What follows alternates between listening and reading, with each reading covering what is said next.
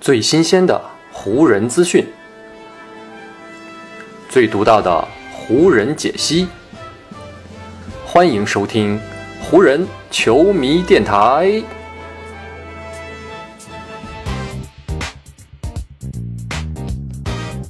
北京时间十一月二十三日，欢迎各位收听全新期的湖人总湖人球迷电台。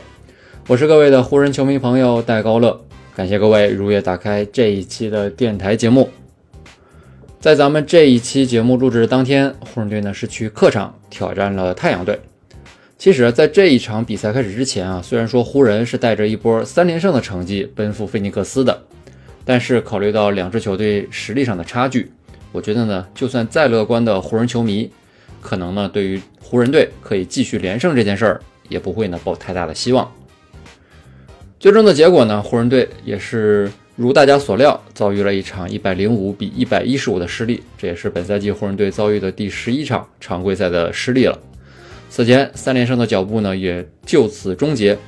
同时，湖人队呢也成为了本赛季到目前为止唯一的一支呢，依旧还没有在客场拿到过胜利的球队。但是呢，就是在这样一场看似没有太多悬念的比赛当中，在这场比赛的进行过程里。其实呢，还是有很多值得单独来拿出来聊一聊的名场面的。首先呢，最大的一个场面，自然呢就是出现在比赛最后那个阶段了。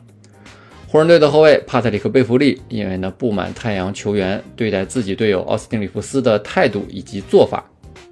所以呢他就从身后推倒了太阳队的中锋德安德烈·艾顿。这样的一个行为啊，险些是引发了两支球队的一次大型的冲突。聊到自己为什么要这样做的时候呢，贝弗利给出了这样的解释。他说：“对方啊，先是把我们的一个人撂倒在地，然后呢，他们球队的两个人啊，一边露出一种很刻薄的表情，一边呢还在那里呼哧呼哧的喘气。在这样的情况之下，裁判也没有站出来分开两支球队的球员来控制一下局面，所以我觉得自己必须要站出来，来为我的队友鸣不平了。”以贝弗利为中心人物的这次事端呢，发生在太阳和湖人一战第四节还有三分五十五秒的时候。当时太阳队呢是以一百零六比九十六这样的一个比分领先着湖人十分。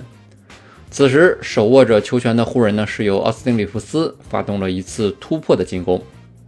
而负责一对一盯防里弗斯的太阳后卫布克则是呢一路严防，从三分线外一直追到了篮底下，没有给里弗斯任何轻松出手的机会。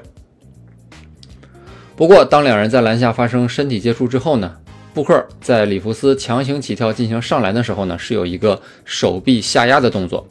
而这个下压的动作呢，还连带着打到了里弗斯的脸，所以裁判立马响哨啊，吹罚布克是一个投篮犯规。在裁判响哨的同时，里弗斯呢也是因为被打到脸，所以呢摔倒在了太阳队的篮下。此时呢，贝弗利前面提到的那个场面就出现了。布克呢，先是一直凶悍地盯着倒在地上的里弗斯，而太阳队的另外一位球员中锋艾顿此时也是走了过来啊，他手里拿着球，也是盯着躺在地上的里弗斯的同时，双脚还不断的呢朝里弗斯的身边去移动，给人一种呢他好像要跨过里弗斯身体这样的一个感觉。正是这样的一幕，再加上当时的比分情况，点燃了贝弗利的情绪，他冲上去呢就用左肩膀狠狠地撞了艾顿一把。而艾顿呢，因为双脚此时呢是被倒在地下的里弗斯所绊倒，所以呢他也是直接就被贝弗利推翻在地啊，径直摔出了底线。事后再谈到这样的情况呢，贝弗利啊虽然说已经有了一些懊悔的心，但对于自己做出这样的行为呢，他依旧是有些不依不饶的。他说：“我绝对不会在场上允许这样的情况发生。当然了，在全国直播的比赛当中啊，出现这样的场面是的确很不好。”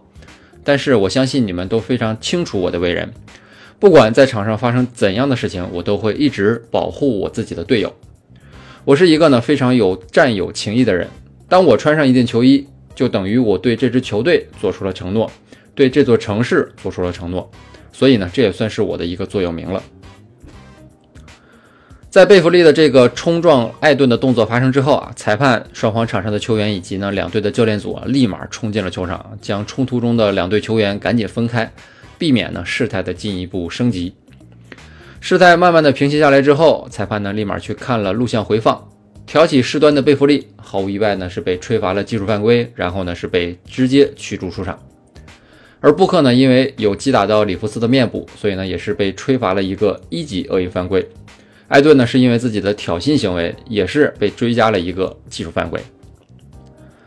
倒在地上的里弗斯作为距离事发现场最近的球员之一，他其实呢也是目睹了整个的情况。里弗斯回忆说啊，我当时呢自己的鼻子被打到了，所以呢也没有看清太多的东西。我一直以为呢自己有些流血，所以呢就躺在地上。当我翻身起来的时候呢，我就看到帕特里克·贝弗利为我站了出来。我非常喜欢他这样的举动。我们球队里的每个人呢也都是这样的球员。如果下一次他遭遇类似的情况，那我也会为他做出同样的事情。湖人上下呢都在称赞贝弗利为队友挺身而出这样的血性，但是站在不同的视角上，大家对于同一件事自然呢就会有不同的看法和观点了。比如太阳队的将帅就肯定不会认为贝弗利做了一件什么正确的事情。太阳主教练蒙蒂威廉姆斯就说啊，我觉得联盟需要关注一下这样的动作以及回合了。因为呢，这些都是非常没有必要发生的，只会让场上的局面显得非常的愚蠢。是的，这是我唯一可以想到描述这种情况的词汇了。而太阳队的两位球员，场上的当事人艾顿和布克，自然也不会认同贝弗利的行为。艾顿就说啊，贝弗利并没有伤到我，他也没有从我这里拿走任何的东西，所以我不会对他的行为做出任何的反应。布克作为太阳队的领袖，则是表达了更为尖锐的一种观点。他说呢，帕特里克·贝弗利需要停止从后面推人这样的行为了。他要是推，那就去推对方的胸口。这就是我想说的一切了。布克采访当中提及的这个呢，除了贝弗利从身后这次推艾顿的行为之外呢，自然也包括此前啊，贝弗利在快船效力期间，曾有一次呢，在季后赛系列赛当中从身后呢是推过保罗。对于布克这样的说法呢，贝弗利给出的回应是：“我不会跟他们进行拉扯和纠缠了。”就是这样一段赛场上的意外呢，也让所有关注的目光都集中在了贝弗利的身上。但其实啊，缺少詹姆斯的湖人能够在与太阳队的这场比赛的大部分时间里都跟这个强大的对手打得有来有回，靠的呢绝不是贝弗利在场上这很冲动的一撞，而是近来势头正盛的安东尼戴维斯了。此前呢，安东尼·戴维斯在球队三连胜的过程当中，就已经是连续三场比赛拿到了三十加十五。而这次来到菲尼克斯之后，浓眉哥的状态依旧非常的好。与太阳队的这一战呢，戴维斯是全场十七投十一中，发球线上呢是十六罚十五中，一个人拿到了全场最高的三十七分。同时，安东尼·戴维斯呢还得到了二十一个篮板球，五次抢断，外加五次盖帽。自从 NBA 呢在一九七三到七四赛季开始统计盖帽以及抢断之后呢，戴维斯是历史上第一位打出了单场三十五分、二十个篮板、五次抢断加五次盖帽这样数据的一个球员。只不过戴维斯这样的个人发挥呢，还是难以带动湖人队整体的进攻。过去的三连胜当中啊，湖人队的外线投射呢一度是有所起色。可是跟太阳队的这一战，湖人队呢三分外线是再度的失准了，全场呢是只有二十二投四中，单场的三分命中率呢是仅有百分之十八点二。反观太阳这支非常擅长投三分的球队呢，是在三分线外投出了三十四投十六中，百分之四十七点一的三分命中率，双方的差距可以说是非常巨大而且明显的。不过呢，我们反过来可以说啊，湖人队呢在比对手少投进十二个三分球的情况下，最终呢是仅仅输掉了十分。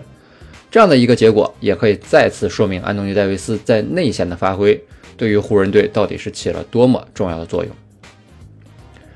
只不过安东尼戴维斯的火爆还是没能阻止湖人队的失利，湖人队最终也只能吞下输球又输人这样的一个结果了。自从2021年季后赛西部首轮第四战之后啊，湖人队面对太阳，最近呢是已经遭遇了连续的八场失利了。所以呢，面对对手在场上的轻蔑以及挑衅，湖人队似乎除了贝弗利这样的盘外招，也没有其他更好的办法来做出回应了。其实，在竞技赛场上面啊，实力和成绩永远才是最有力的还击。但愿呢，湖人队在经历了这样一场比赛之后啊，在拥有一个如此火爆的安东尼戴维斯的时候，能够赶紧提升球队的成绩，这才是湖人队摆脱目前窘境最有效的一个方式了。接下来湖人队呢会有两天的休整时间，然后呢他们就要背靠背连战马刺两场。其实呢，跟太阳队这一战之前，湖人队呢是刚刚在主场以三十一分的巨大优势，曾经呢击败过马刺。所以，如果想要提升常规赛的成绩，与马刺的这两场比赛，对湖人队来说将会是一个绝佳的机会。好，以上呢就是本期节目的全部内容了。再次感谢各位朋友的收听啊，也谢谢你今天的时间。如果你觉得我的节目做得还不错，就请你关注和订阅我的这张专辑吧。另外呢，也希望各位能够把我的节目分享出去，让更多的人听到我们的湖人球迷电台，让更多的球迷朋友啊加入到咱们湖人球迷的大家庭当中。好，那就让我们下一场湖人队的比赛，下一期湖人球迷电台不见不散，拜拜喽。